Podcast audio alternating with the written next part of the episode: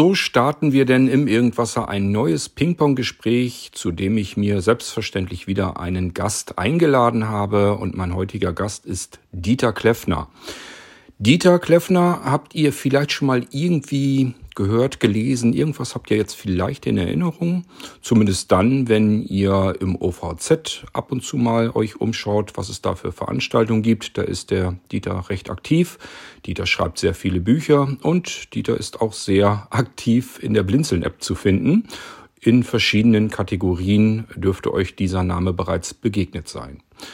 Was Dieter sonst noch so alles tut, das wird er uns sicherlich gerne selbst erzählen. Lieber Dieter, ganz, ganz herzlich willkommen im Irgendwasser Ping-Pong. Und wie das dann immer so ist, mit neuen Gesichtern hätte ich fast gesagt, neuen Mündern, die wir hier jetzt hören dürfen, interessiert uns natürlich alles, was dein Leben ausmacht. Magst du uns mal so ein bisschen etwas über dein Leben erzählen? Du kannst gerne bei der Geburt anfangen, bis zum heutigen Tage hin.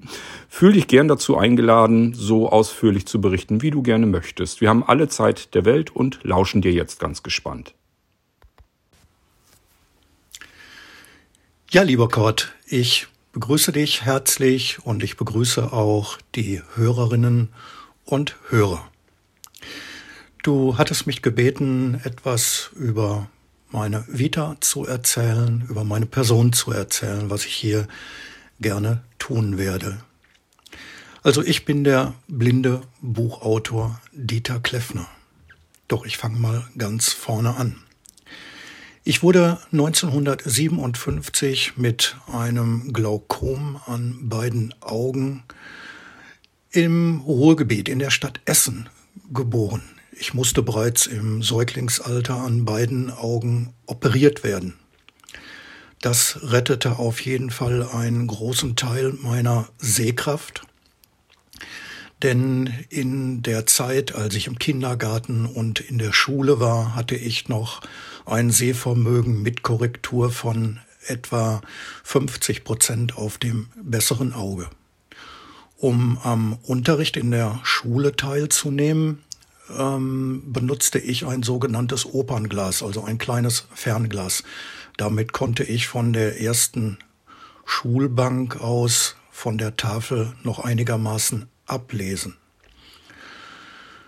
Ich schloss die mittlere Reife ab und wollte eigentlich in die Krankenpflege gehen, doch meine Augenärztin, die gab mir damals schon den Rat und sagte, es kann sein, dass ähm, aufgrund meines angeborenen Glaukoms ähm, es später zur Sehverschlechterung kommen kann.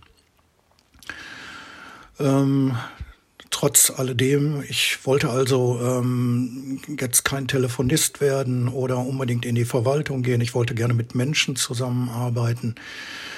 Trotzdem ging ich dann also erst einmal in die Krankenpflege, habe als Krankenpflegerhelfer erstmal zu Anfang gearbeitet, um dann mit dem Abschluss in ähm, die Ausbildungsstelle nach Mainz zu kommen. Dort gab es die inklusive Ausbildung zum medizinischen Bademeister und Masseur. Dort schloss ich mein Staatsexamen ab. In Mainz, ähm, wie gesagt, war die Ausbildung ja inklusiv. Wir hatten also einen Teil Sehende, also ganz normal Sehende Schülerinnen und Schüler, Sehbehinderte, hochgradig Sehbehinderte und natürlich auch einen großen Anteil an Blinden. Da bin ich überhaupt zum ersten Mal mit blinden Menschen in Berührung gekommen. Wir haben dort immer grundsätzlich so Gespanne gebildet, weil die Unterkünfte, die wir hatten, ähm, doch weit in der Stadt verzweigt auseinanderlagen. so dass immer jemand, der noch was sehen konnte, dann eben halt einem äh, jemandem, der vollblind war, assistiert hat. Ähm, so habe ich damals dann schon etwas über den Umgang mit dem Blindenstock gelernt oder eben halt die berühmte Telleruhr beim Essen und so weiter und so fort. Also ich habe da gelernt, mich auf blinde Menschen einzustellen, wo ich dann später auch von profitiert habe, als ich selbst betroffen wurde. Ähm, wie gesagt, in dieser inklusiven Ausbildung gab es auch Sehende. Dort habe ich meine sehende Frau Gabi kennengelernt und wir sind zusammen ins Ruhrgebiet gegangen. Wir wollten uns eigentlich dort selbstständig machen. Wir wollten eine Massagepraxis eröffnen. Ähm, Im Ruhrgebiet haben wir weitere Ausbildungen gemacht an Uniklinik Essen, Uniklinik Berchmannsthal, Uniklinik Gelsenkirchen-Bur. Hatten uns da teilweise spezialisiert. Ich habe dann also auch teilweise Sportphysiotherapie gemacht und ähm, den VV Humann, der damals in der zweiten Bundesliga für den Volleyball also im Bereich Volleyball unterwegs war. Hab, die habe ich dann einige Jahre begleitet. Ja, und dann haben sich bei uns auch relativ früh Kinder eingestellt. Wir haben also 1980 wurde unsere Tochter geboren, 1983 unser Sohn.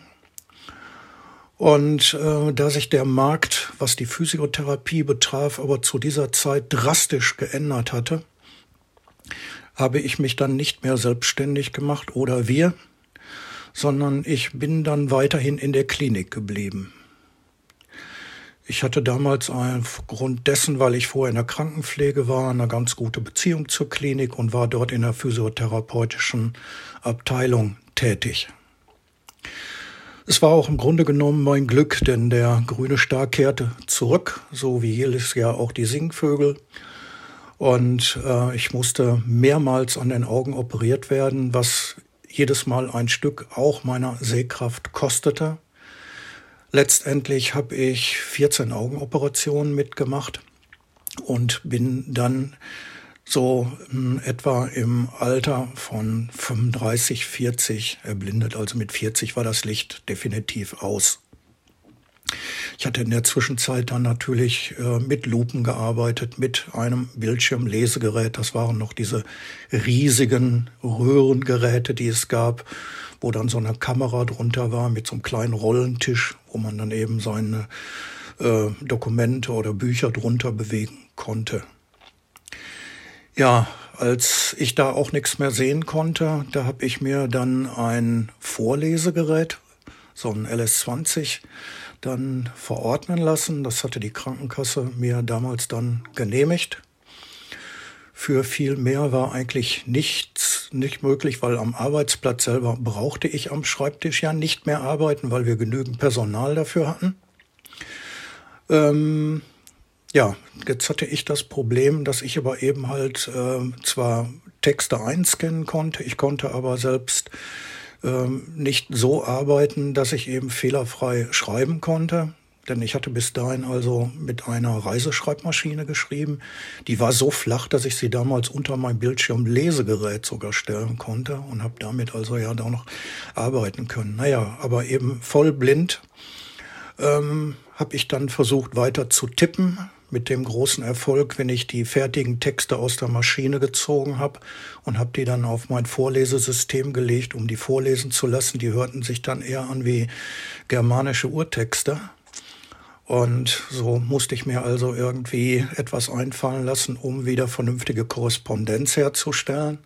Andererseits hatte ich zu der Zeit auch schon ganz gerne hin und wieder geschrieben, also lyrische Sachen oder so Reiseberichte. Also bin ich dann dazu übergegangen, ähm, Richtung Millennium war es etwa. Da waren meine Kinder beide schon so weit, dass die mit dem Computer gearbeitet haben. Unsere Tochter, die hatte gerade das Abitur gemacht. Ähm, die haben mir dann geholfen, einen Computer einzurichten. Und dann habe ich mir eben halt zu meinen eigenen Kosten einen ein Sprachprogramm gekauft, was damals also teuer war, umgerechnet. Es gab dann gerade schon äh, die Berechnung, Umrechnung auch in Euro. Da kostete so ein Ding etwa, ähm, das war das HAL-Programm, damals kostete äh, 1500 Euro. Und ähm, ja, so habe ich dann autodidaktisch angefangen, mich da reinzuarbeiten. Ich hatte mir zum Beispiel bei der DZB ein Hörbuch beziehungsweise auch eben halt ähm, so Schulungen gekauft von der Doris Hippeli. Das nannte sich damals www.ohnemaus.de und habe mich also in die, Vereins in die einzelnen Programme dann äh, selbst eingebracht. Habe dann also auch äh, die Freude am Schreiben schon wiedergefunden. Ja, ähm, wie gesagt, zu der Zeit hatte ich weiter in der Physiotherapie gearbeitet, auch recht erfolgreich. Äh, während dieser Zeit, Ende der 80er Jahre bis übers Millennium hinaus, hatte ich unter anderem also auch mit einem Freund zusammen Unterhaltungsmusik gemacht. Er hatte Keyboard gespielt, ich habe Gitarre gespielt, verschiedene Gitarren, E-Gitarren, akustische Gitarren. Auch das hatte ich mir so autodidaktisch beigebracht. Wir sind also gut durchs Ruhrgebiet äh, gekommen mit dem Musikmachen. Und vor allem, es hat mir sehr geholfen, weil es ja die Zeit war, als mein Sehen immer schlechter und schlechter wurde. Äh, wenn ich auf der Bühne stand und eben halt vor Publikum stand, dass ich eigentlich nur Zuspruch bekommen habe, weil viele kriegten das gar nicht so ohne weiteres mit, dass ich fast nichts mehr gesehen habe oder zum Schluss dann auch gar nichts mehr. Mein Freund Wolfgang Krebs hieß er. Ähm, der hatte sich so klasse auf mich eingestellt, dass wir immer alles zusammen reingetragen hatten in diese Veranstaltungsräume und genauso auch wieder raus. Und er hatte als Sehender auch eben halt den Kombi für unsere, für unser Equipment gefahren. Ja, und ähm, so haben wir eben halt 15 Jahre lang zusammen Musik gemacht. Leider Gottes ist der Wolfgang hinterher an einem Herzinfarkt verstorben, kurz bevor er 50 wurde.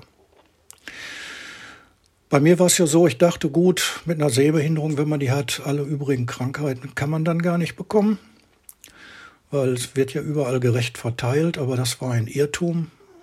2006, 2007 bekam ich dann ähm, ähm, ja, ich würde mal einfach sagen, eine Leukämie. Leukämie ist eine Überschrift von ganz, ganz vielen erk unterschiedlichen Erkrankungen. Dazu gehören Knochenmarkserkrankungen wie zum Beispiel die essentielle Thrombozytämie oder die äh, OMF. Ähm, die OMF war zu der Zeit sogar so, ähm, dass sie mh, hm, teilweise eben nach zehn Jahren zum Tode führte.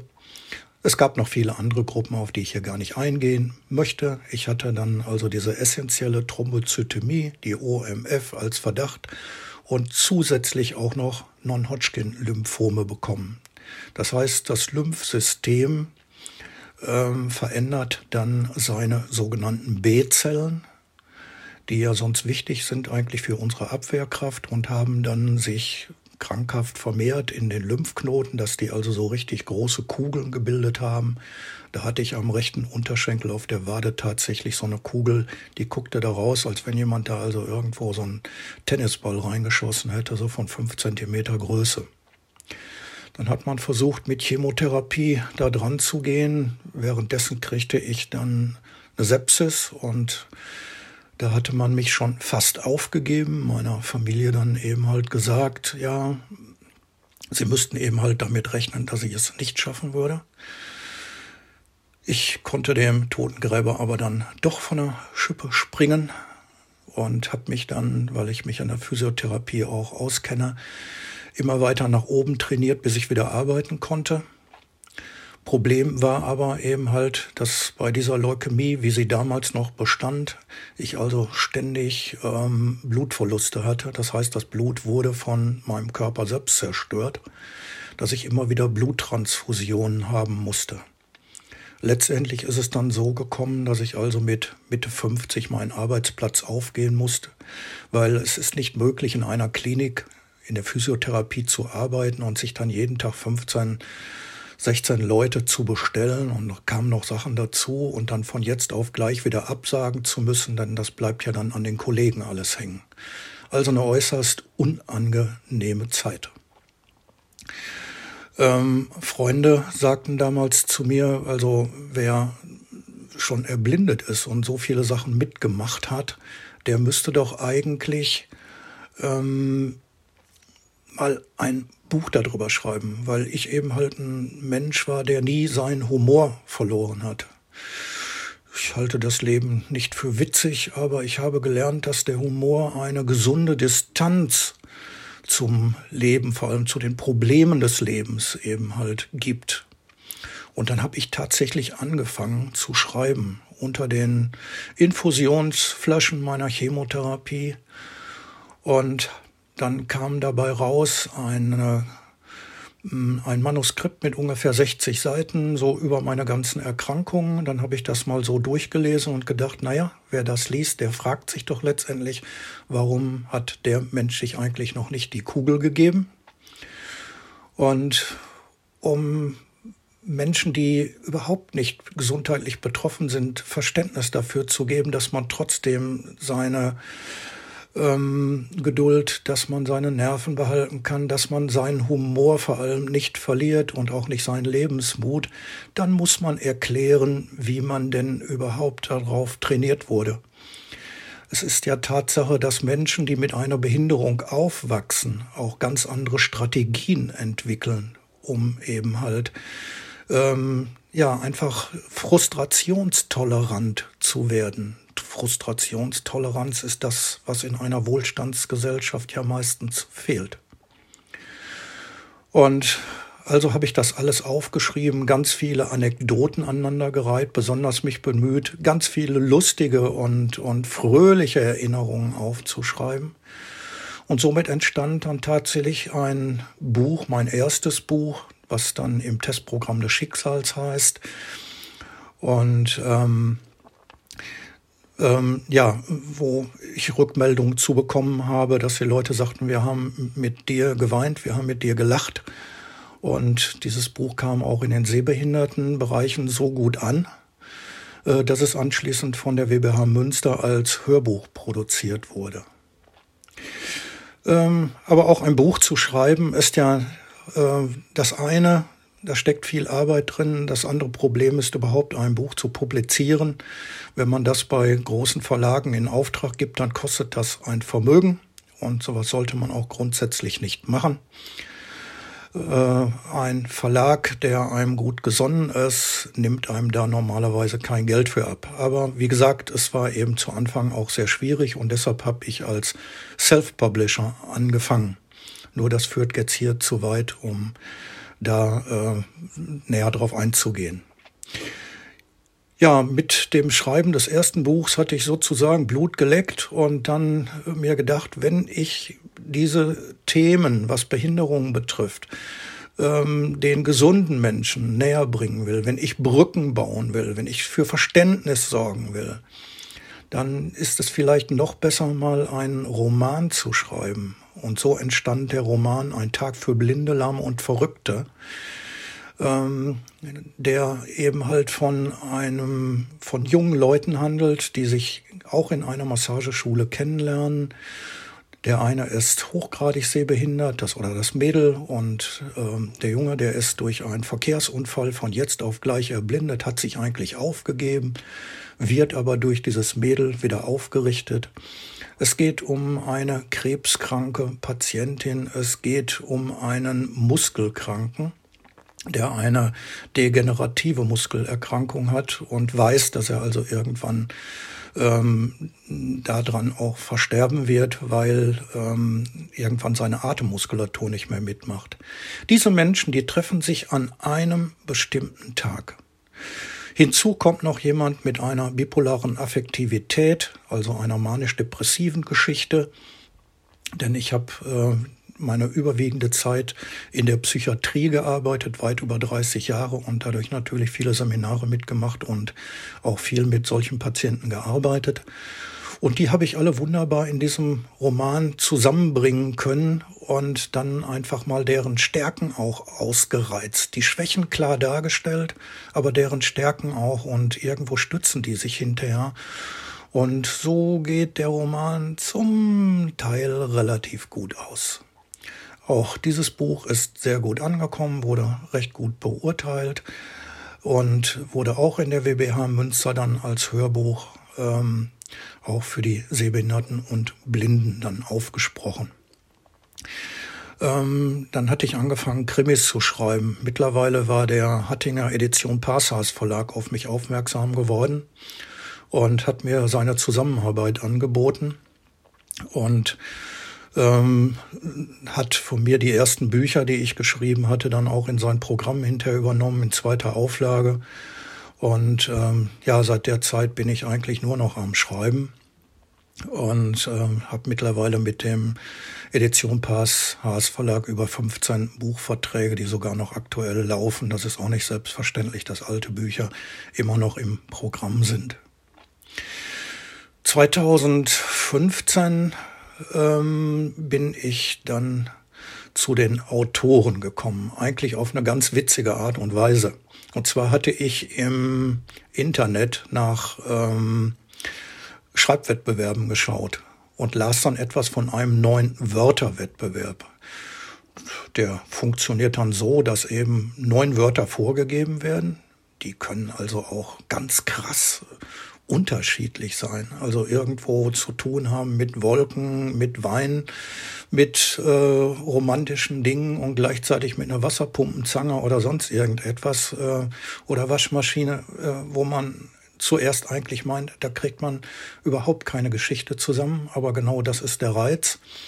Und dann habe ich aber festgestellt, da konnte ich gar nicht dran teilnehmen, weil da musste man Mitglied sein bei Blautor. Das ist also eine interne Ausschreibung gewesen. Ja, und dann habe ich mich bei den Blautoren gemeldet und mm, ja, bin seit 2015 dabei. Kurze Zeit später habe ich da schon auch in der Redaktion mitgearbeitet, weil Blautor eben halt ähm, eine interne Hörzeitung hat. Blautor hat ja immerhin zurzeit aktuell 55 Mitglieder von 27 bis 97 Jahren. Und ähm, die kommen aus den unterschiedlichsten Ecken Deutschlands, also von Kiel angefangen bis München und querbeet eben halt aus den neuen Bundesländern und rüber bis nach Eschweiler Aachen.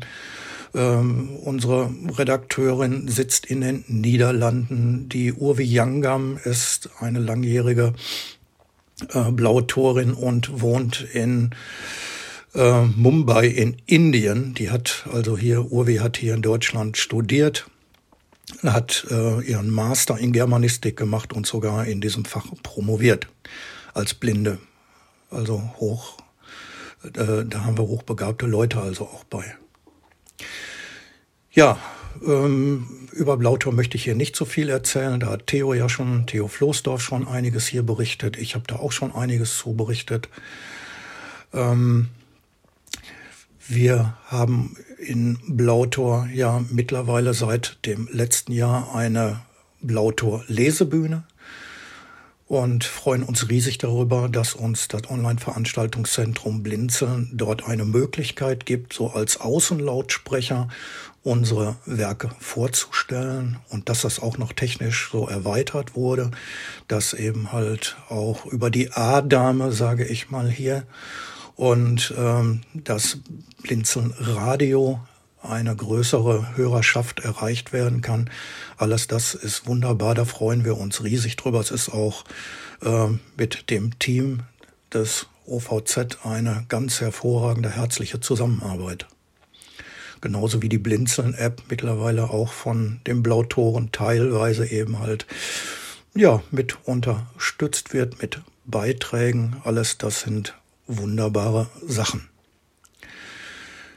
Ja, und jetzt zum Schluss bin ich auch hier Sprecher vom Blautor geworden, bin für die Pressearbeit vom Blautor zuständig. Und wenn ihr mal Fragen zu Blautor habt, könnt ihr euch gerne an mich wenden. Also einmal unter dieter.kleffner, also K-L-E-F-F-N-E-R, at gmx.de. Ihr könnt auch gerne mal auf meine Website schauen unter www.dieterkleffner, dann aber ein Wort.de.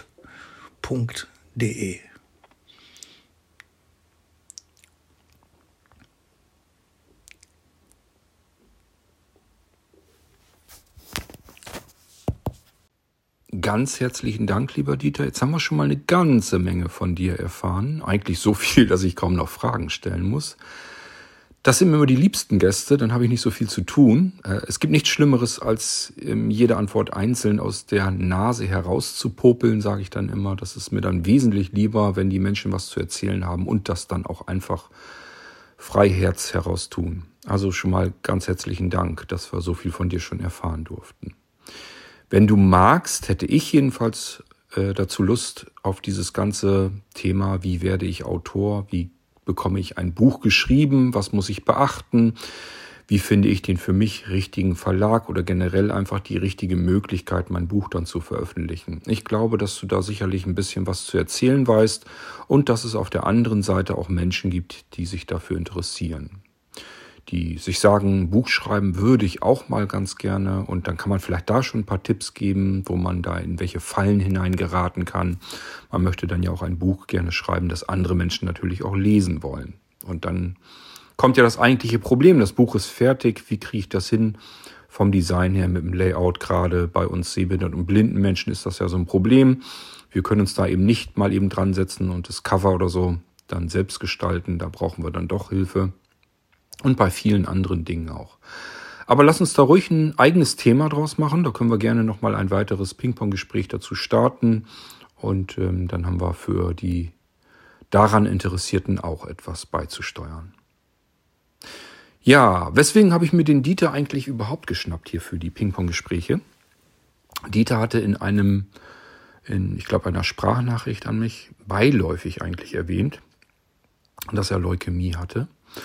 Und ich werde immer sehr, sehr hellhörig, sobald ich irgendetwas von irgendjemanden erfahre, äh, von dem ich dann keine Ahnung habe. Und wovon ich keine Ahnung habe, da kann man ganze Bibliotheken damit füllen, das sage ich ja immer ganz gerne. Aber ich bin ein wissbegieriger und neugieriger Mensch und denke mir dann immer, das bin ich doch garantiert nicht allein, der da keine Ahnung davon hat. Das würden doch andere vielleicht auch gerne wissen. Und dann frage ich immer ganz gerne neugierig mal nach, nach, magst du eventuell was davon oder darüber erzählen, wie das dein Leben beeinflusst hat und äh, bis heute hin beeinflusst. Ähm, Dieter, an dich die Frage, daher, lass uns mal bitte auf das Thema Leukämie zu sprechen kommen. Du hattest ja schon eine ganze Menge davon erzählt, aber versuchen wir es doch mal chronologisch anzugehen. Irgendwann wirst du irgendwas festgestellt haben. Das würde mich interessieren, ob du dich noch sehr gut an diesen Zeitpunkt erinnerst. Was hast du genau bemerkt bei dir, am oder im Körper? Was ist passiert? Wann hast du dich dazu entschlossen, damit muss man mal zum Arzt gehen? Wir Männer sind da ja mal gern ein bisschen, naja, wir schieben es ganz gerne raus, weil könnt ja auch von alleine wieder weggehen. Vielleicht war das bei dir aber anders, dass du sagst, damit muss ich sofort zum Arzt hin. Ja, und dann bekommt man vielleicht irgendeine Diagnose und ich könnte mir vorstellen, gerade so Richtung Leukämie, dass man vielleicht erstmal in ein Loch hineinfällt. Das kennen diejenigen, die relativ zügig erblinden, sicherlich auch dieses Loch.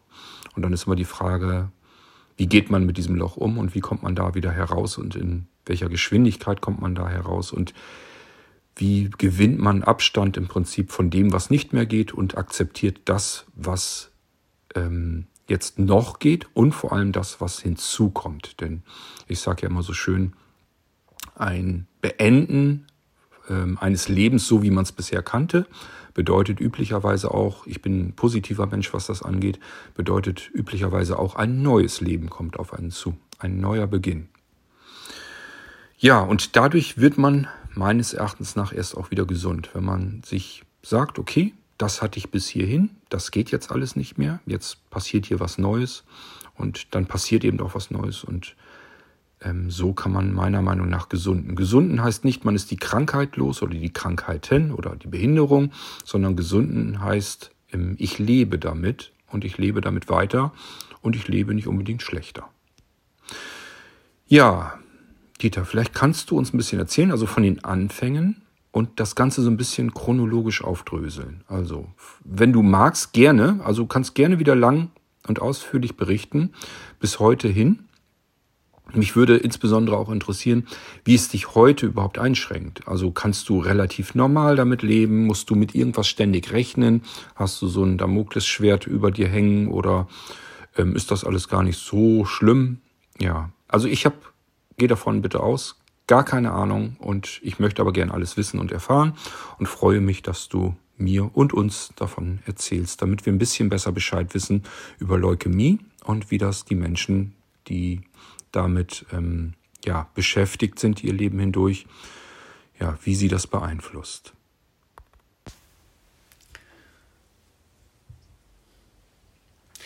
Lieber Kurt, ja, ich kann mich erinnern, dass ich in einem Gespräch mit dir über meine Leukämie erwähnt habe.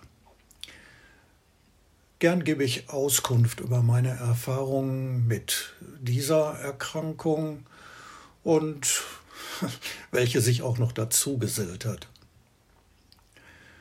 Vorab möchte ich kurz erklären, worum es sich bei dieser Erkrankung handelt.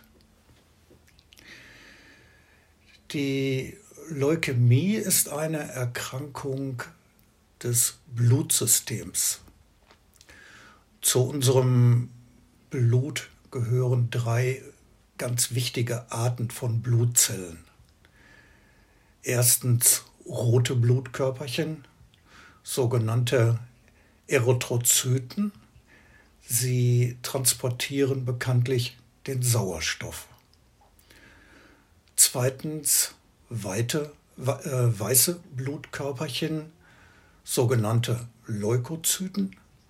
Sie schützen uns vor Krankheitserregern.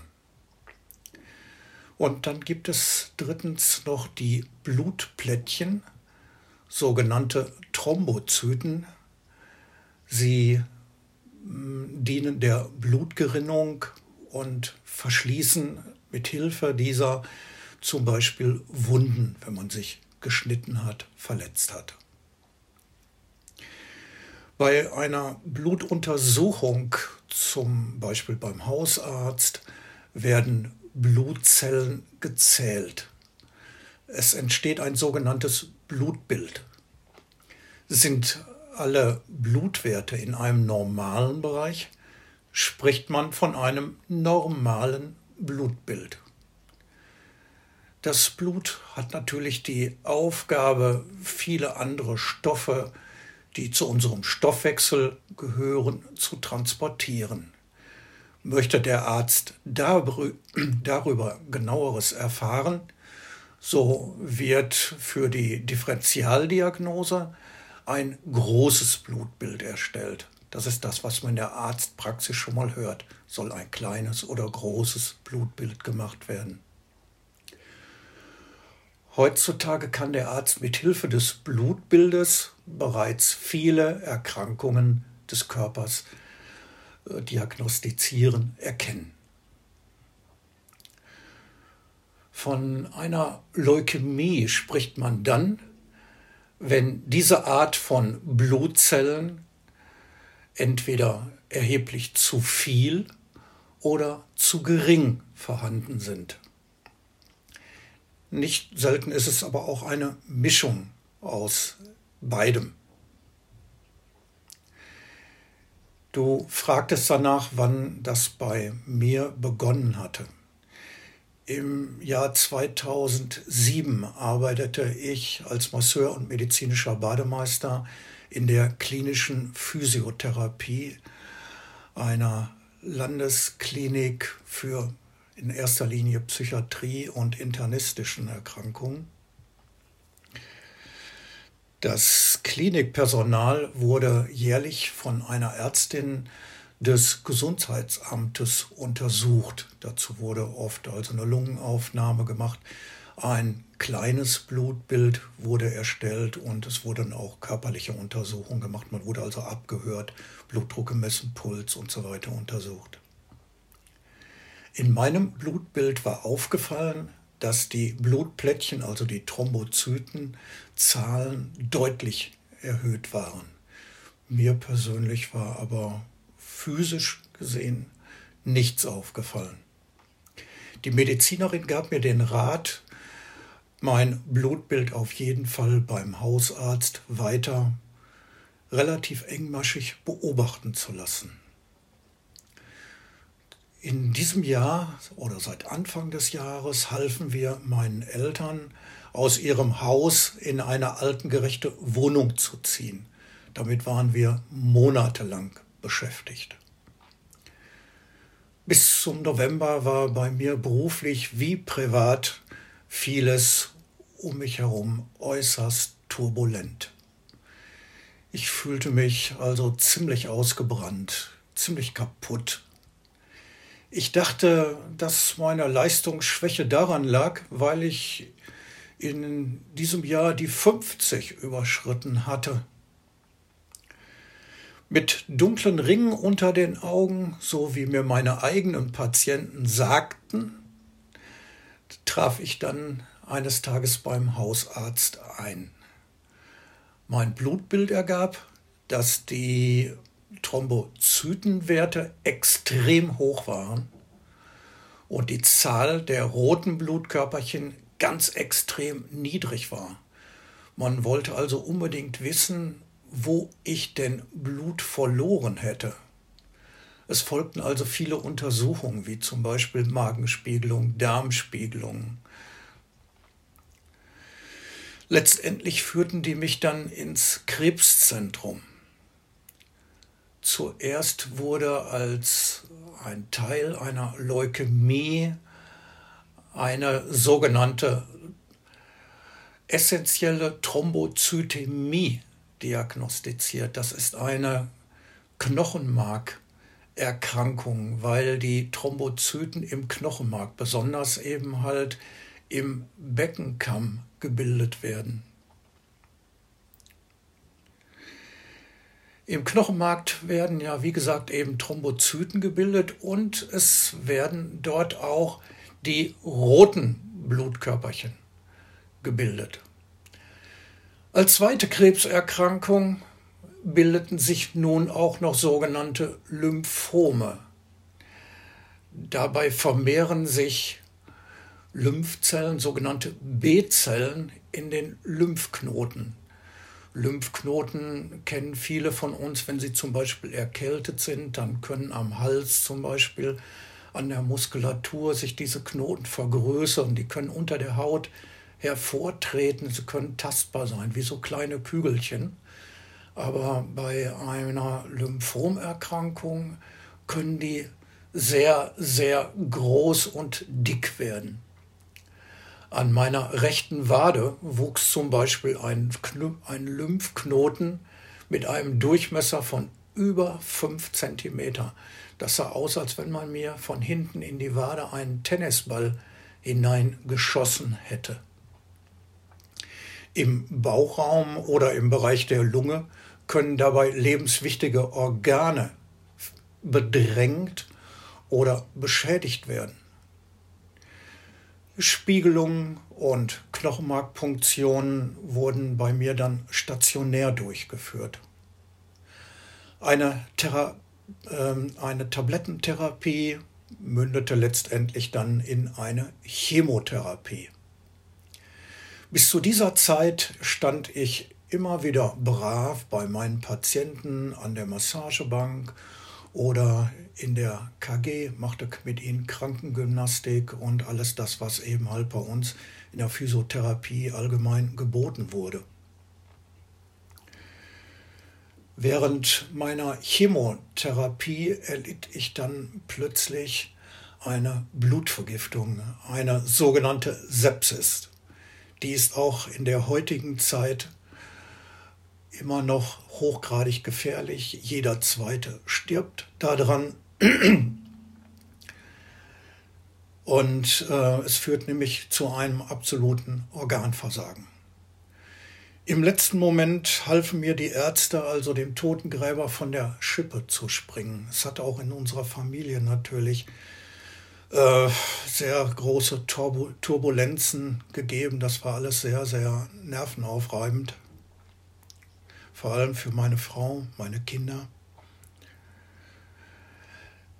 Der ähm, Blutmangel, den ich hatte. Ich hatte also weniger als 50 Prozent an roten Blutkörperchen. Sie wurden immer wieder zerstört. Normalerweise halten sich rote Blutkörperchen etwa 110 Tage in der Blutbahn und werden danach in der Leber abgebaut. Daraus baut die Leber anschließend die Gallenflüssigkeit. Und bei mir waren diese roten Blutkörperchen dann schon nach zehn Tagen zerstört. So musste ich also dann ständig Bluttransfusionen bekommen. So, mittlerweile erblindet und körperlich völlig ausgezehrt, versuchte ich immer wieder zu arbeiten. Doch es gab immer wieder Ausfälle. Meine Lymphknoten gingen tatsächlich zurück. Sie normalisierten sich. Das war ein großer Erfolg, also dieser Chemotherapie. Das hat etwa so ungefähr ein halbes Jahr lang gedauert. Das Blutbild blieb aber weiter schlecht. Meine sich wiederholenden gesundheitlichen Arbeitsunfähigkeiten, also Arbeitsausfälle, führten in meiner Abteilung zu spontan und häufigen Terminabsagen. Damit macht man sich natürlich bei seinen Kollegen und Patienten nicht beliebt. Mir wurde also dann eines Tages nahegelegt, doch bitte die Rente einzureichen, was ich dann auch getan habe. Unter anderem wurde es mir auch von meinen eigenen Ärzten empfohlen. Trotz großer finanzieller Verluste stimmte ich dem zu und ging also im Grunde genommen mit Mitte 50 mit erheblichen Abzügen in die Rente. Ja, nach 35 Dienstjahren fiel ich eigentlich erstmal in ein existenzielles Vakuum. Doch zehn Jahre nach Ausbruch der Erkrankung sah mein Blutbild wieder mancher Prognose relativ gut aus. Dank eines meines eigenen Trainings ähm, war ich auch mit, war meine Physis auch zufriedenstellend. Ich war wieder relativ fit. Ich habe dann noch privat ein bisschen nebenbei gearbeitet, also noch so an der Massagebank etwas gearbeitet und ähm, bin aber immer mehr davon abgekommen.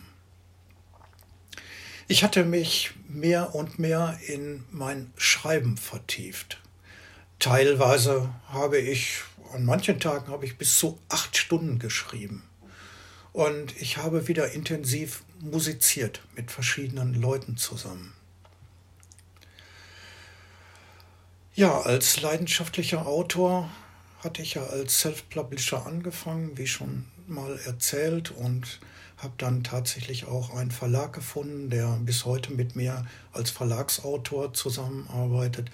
Es sind daraus ja äh, mittlerweile 15 Buchverträge entstanden. Und das Schreiben macht mir immer noch viel, viel Spaß. Wie gesagt, ich bin ja auch leidenschaftlich bei Blautor immer noch aktiv. 2022 infizierte ich mich mit Corona. 14 Tage vorher hatte ich die zweite Booster-Impfung bereits. Das heißt also, meine Frau und ich, wir hatten beide diese Impfung und haben uns beide infiziert. Meiner Frau ging es etwas besser als mir. Und mein Hausarzt schickte mich aufgrund von Atemwegsbeschwerden zum Lungenfacharzt. Der schickte mich dann zum, zur Lungenklinik und dort diagnostiziert, äh, diagnostizierte man also zu Anfang einen Lungenkrebs, also einen Lungentumor. Gott sei Dank wurde dann nach der Biopsie, nach einer Bronchoskopie, dieser böse Spruch in einen milderen gewandelt. Man hatte also wieder Lymphome gefunden. Das heißt also, die alte Erkrankung lässt wieder grüßen. Nun bin ich seit sechs Monaten wieder mal zu Gast im Westdeutschen Tumorzentrum Essen, bekomme dort Antikörper, dieses Mal keine reine Chemotherapie an Zytostatika, sondern nur Antikörper, was aber eben zur Folge hat, dass mein Immunsystem komplett runtergefahren wurde, ich eben halt mich isoliert halten muss, da alle Impfungen jetzt wieder gelöscht sind und ich jetzt natürlich darauf warten muss, äh, dass eine Impfung wieder möglich wird. Das wird aber Ende Mai erst wohl sein. Und ja, dann hoffe ich, dass ich eben nach fast einem Jahr also dann wieder in eine gewisse Normalität eintreten kann. Aber wichtig ist es ja überhaupt, dass man gute Prognosen hat und angeblich sieht es so aus. Es stehen noch einige Untersuchungen aus, aber die Ärzte sind zuversichtlich und ich bin es auch. Danke dem lieben Gott dafür, dass ich nicht zu Depressionen neige.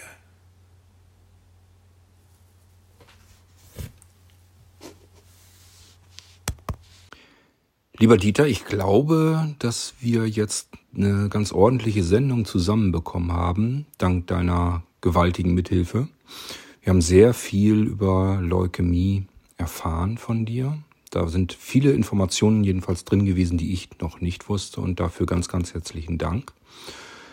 Ähm, ich würde dann tatsächlich sogar, falls dir nicht noch etwas einfällt, das kannst du aber gern noch anfügen, würde ich sogar die Sendung schon langsam aber sicher zum Ende bringen. Das bedeutet, ich werde mich hier jetzt an dieser Stelle bereits verabschieden und schiebe dir das Ping-Pong-Spiel sozusagen nochmal zurück so dass du da nochmal etwas hinzufügen kannst, was ich jetzt vielleicht vergessen habe zu fragen. Ähm, und natürlich kannst du dich dann auch von unseren Zuhörenden verabschieden. Dir, lieber Dieter, möchte ich ganz, ganz herzlich Dankeschön sagen, dass du uns hier zur Verfügung gestanden hast und uns ganz viel aus deinem Leben erzählt hast, aber eben auch über diese Krankheit, ja, über die viele von uns, glaube ich, nicht so wahnsinnig viel wussten und jetzt besser wissen können. Ähm, ich würde dich tatsächlich durchaus nochmal bitten, auch noch anzufügen, ähm, wie sehr dich diese Krankheit im normalen Alltag, also heute, jetzt, beeinflusst. Ähm, nimmst du zum Beispiel Medikamente regelmäßig und wie viel ist das? Und ähm, merkst du irgendwie was, dass es mal schlechter, mal besser wird? Ähm, wie oft muss man noch zur Untersuchung regelmäßig hin? Da könntest du vielleicht extra nochmal drauf eingehen, damit man das nochmal so ja, gezielt an der Stelle nochmal hat, so zum Abschluss hin. Und ansonsten ähm, fühl dich frei, noch was hinzuzufügen, wenn du sagst, äh, habe ich noch gar nicht erzählt, weil der Kurt nicht gefragt hat, dann immer gerne. Dafür ist es so die letzte Runde dann nochmal ganz gut zu gebrauchen. Schön. Also, ich verabschiede mich an dieser Stelle von unseren Hörerinnen und Hörern im Irgendwasser und schicke dir jetzt unser Ping-Pong-Spiel wieder zurück, lieber Dieter, und ganz herzlichen Dank nochmal für dein zur Verfügung stehen für diese Episode, für diese sehr informative Episode. Und ich weiß nicht, ich könnte mir vorstellen, dass wir vielleicht noch eine Episode aufnehmen dann zum Thema Autoren und wie schreibe ich Bücher und wie kriege ich den richtigen Verlag und was gibt es da so. Wenn du magst, können wir da natürlich auch gerne noch eine Folge machen. Okay, dann würde ich sagen, bis zum nächsten Mal und ich melde mich jetzt ab. Dieter, du bist jetzt dran. Ja, Kurt, aktuell kann ich sagen, dass ich heute wieder im Krebszentrum, im Westdeutschen Krebszentrum Essen war und äh, eine CT-Untersuchung die Ergebnisse insofern gebracht haben, dass meine Lymphomerkrankung ähm, zum Stillstand gekommen ist. Es ist auch eine leichte Verbesserung eingetreten. Trotzdem hat man mir angeraten, ähm, noch weiterhin Infusionen mit monoklonaren Antikörpern zu ähm, nehmen, zu bekommen. Das heißt, ich muss alle mh, hm, vier Wochen wenigstens jetzt nochmal vier Infusionen bekommen. Das bedeutet immer, dass man über viele Stunden dann im Krebszentrum ist. Man bekommt nämlich vorbereitend äh, als Infusion Cortison, äh, Tilidin, alles Dinge, damit man das überhaupt äh, richtig verträgt und dann diese Infusion ähm, dieser Antikörper läuft so circa zwei bis drei Stunden. Ähm, vorher muss natürlich ein Zugang gelegt werden. Und es ist also schon eine Prozedur, auf die ich jetzt nicht noch äh, weiter näher eingehen möchte. Ähm, es war für mich also etwas enttäuschend, dass das Ergebnis nicht noch besser ist. Auf der anderen Seite gehört für mich meines Erachtens in der heutigen Zeit auch eine gewisse Demut und Dankbarkeit dazu. Denn ähm, ein, zwei Generationen vor uns haben solche Menschen Menschen mit solch einer Erkrankung, vor allem einem so bunten Bild, wie es bei mir ist, ähm, gar nicht lange leben können. Das heißt also, ähm, es hätte hier vielleicht eine schnellere Behandlung noch möglich sein können, da aber, wie beschrieben, meine Knochenmarkserkrankung, die essentielle Thrombozytämie, die zum Bereich der Leukämien gehört, äh, immer noch vorhanden ist, aber ruht und zurzeit keine Probleme macht. Dafür muss ich keine Medikamente nehmen. Würde ich aber harte Chemotherapie bekommen, also sogenannte Zytostatika, dann könnte sein, dass diese Erkrankung wieder deutlicher aktiv wird. Dann hätte ich dort wieder eine zweite Baustelle. Jetzt muss ich mich nur um die in Anführungszeichen Lymphom-Geschichte kümmern. Das heißt also die vergrößerten Lymphknoten, in denen sich einfach zu viele Leukozyten bzw. Lymphzellen befinden. Und deshalb geht das alles etwas langsamer. Bei Kombinationen von verschiedenen ähm, ja, Zytostatika wie Antikörpern, die ja eben Antikörper ähm, greifen ja eben halt nur die Krebszelle selbst an, würde das vielleicht alles ein bisschen schneller gehen. Das bedarf also großer Geduld, nicht nur meiner Geduld, sondern auch die Geduld meiner Frau, die mich assist, da ich ja nur eben halt blind bin und mich in einer Uniklinik da überhaupt nicht alleine zurechtfinden würde. Es sind hier in der Uniklinik Essen viele, viele Gebäude, zwischen denen man hin und her laufen muss und Abteilungen. Ähm, für die ist es natürlich auch eine äh, sehr nervige und anstrengende Angelegenheit, wenn das alles äh, über einen so langen Zeitraum geht. Andererseits ist sie emotional ja auch ein Stück betroffen. Ja, also wie gesagt, aber ich habe jetzt äh, eine Zukunft und äh, meine Zukunft besteht auch darin, dass ich mich weiter freue, eben halt meine Enkelin, die ja jetzt gerade erst anderthalb Jahre ist, äh, weiter aufwachsen zu sehen, in unserem Sinne zu sehen als Blinder. Und wir haben aber große Freude daran. Und ähm, ja, also wie gesagt, ich bemühe mich weiterhin geduldig und positiv in die Zukunft zu schauen. Ich ähm, Du hattest äh, auch noch gefragt, ähm, ob ich etwas zu dem Thema Schreiben sagen kann und Tipps geben kann. Ich hatte im Online-Veranstaltungszentrum Blinzeln im Anfang März eine einstündige Sendung dazu gemacht, wo ich genau auf diese Fragen eingegangen bin. Gerne kann ich diesen Stream äh, zur Verfügung stellen. Und ähm, Ansonsten können wir auch gerne noch mal eine Sendung dazu machen. So, aber an dieser Stelle möchte ich doch dann schließen, mich bei den Hörerinnen, Hörern, Hörenden des Irgendwasser ähm, fürs Zuhören bedanken. ähm, und für das Interesse und auch eben halt dir, Kurt, herzlichen Dank für dieses Ping-Pong-Gespräch.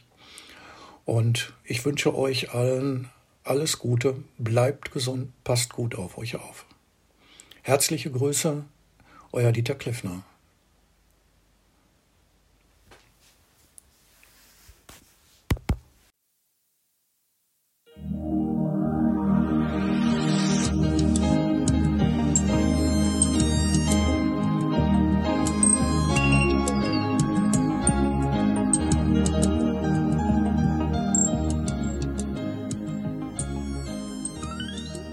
Hörtest eine Audioproduktion von Blinzeln Media, zu finden im Internet auf www.blindzellen.org.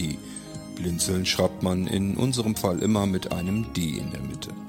Wenn du uns gerne kontaktieren möchtest, so geht das einerseits per E-Mail an podcast.blindzellen.org oder du verwendest dafür unser Kontaktformular auf unserer Homepage direkt zu finden unter kontakt.blindzellen.org. Wenn du uns einen Audiobeitrag für die Sendung zukommen lassen möchtest, dann benutze doch hierfür am einfachsten unseren Podcast Anrufbeantworter. Den erreichst du im deutschen Festnetz unter der Telefonnummer 05165 439 461. Und wenn du aus dem Ausland anrufst, dann ersetze einfach die vorangegangene 0 gegen die Ländervorwahl für Deutschland. Das ist die 0049. Wir freuen uns über Lob, Kritik, eine Rezension oder Bewertung unserer Audioproduktion dort, wo du sie gehört hast. Konnten wir dich hiermit gut unterhalten und informieren? Du findest bei Blinzeln zahlreiche weitere Audioproduktionen aus allen Bereichen und zu allen Themen. Entweder bei uns auf der Homepage www.blinzeln.org oder dort, wo es Podcasts gibt.